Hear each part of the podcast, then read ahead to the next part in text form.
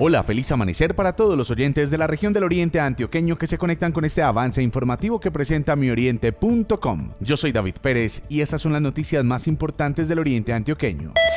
Rodrigo Hernández, alcalde de Río Negro, sostuvo una reunión con el mexicano William Show, fundador de la aerolínea Viva en Colombia hace 11 años, quien reafirmó que en este municipio del Oriente Antioqueño a finales de este año se radicará y operará Ultra Air, la nueva aerolínea de bajo costo que contará con 29 rutas nacionales y 15 internacionales. William Show, empresario. A mí me ha llamado la atención Río Negro desde que fundé la primera aerolínea de bajo costo de este país. Ahora esta va a ser la segunda aerolínea de bajo costo del país y nuevamente estamos escogiendo el municipio de Río Negro, una gran ciudad donde ya se está consolidando un ecosistema de aviación. Rodrigo Hernández, alcalde de Río Negro. La aerolínea Ultra Air se viene a radicar en Río Negro radicado desde el punto de vista comercial, administrativo, tendrá sus sedes acá.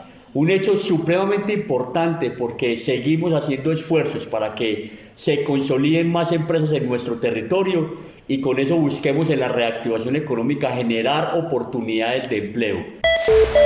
En las últimas horas, las autoridades lograron la captura de dos personas de 42 y 21 años de edad, quienes son los presuntos responsables del homicidio de Carlos Humberto Usme ocurrido el pasado 16 de agosto en San Rafael. Coronel Iván Orlando Duzán, comandante de la policía en Antioquia. Esas personas habrían asesinado al señor Carlos Humberto Usme, propietario de un hotel en el municipio de San Rafael. Mediante actividades de investigación criminal se logra establecer primero que estas personas trabajaban para la víctima, segundo que habrían tratado de incinerar el cuerpo con el fin de borrar la evidencia.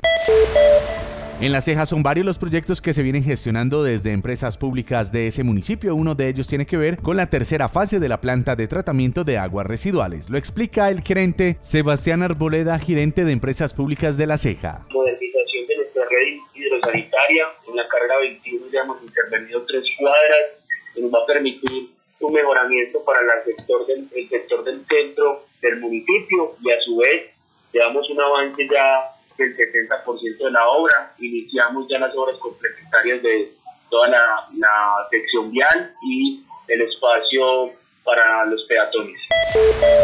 Hasta aquí este avance informativo que presenta mioriente.com. Recuerde ampliar estas y otras noticias visitando nuestra página web www.mioriente.com. Estamos en todas las redes sociales, nos encuentra como arroba mi oriente. Yo soy David Pérez, feliz resto de jueves para todos. Mioriente.com y la radio.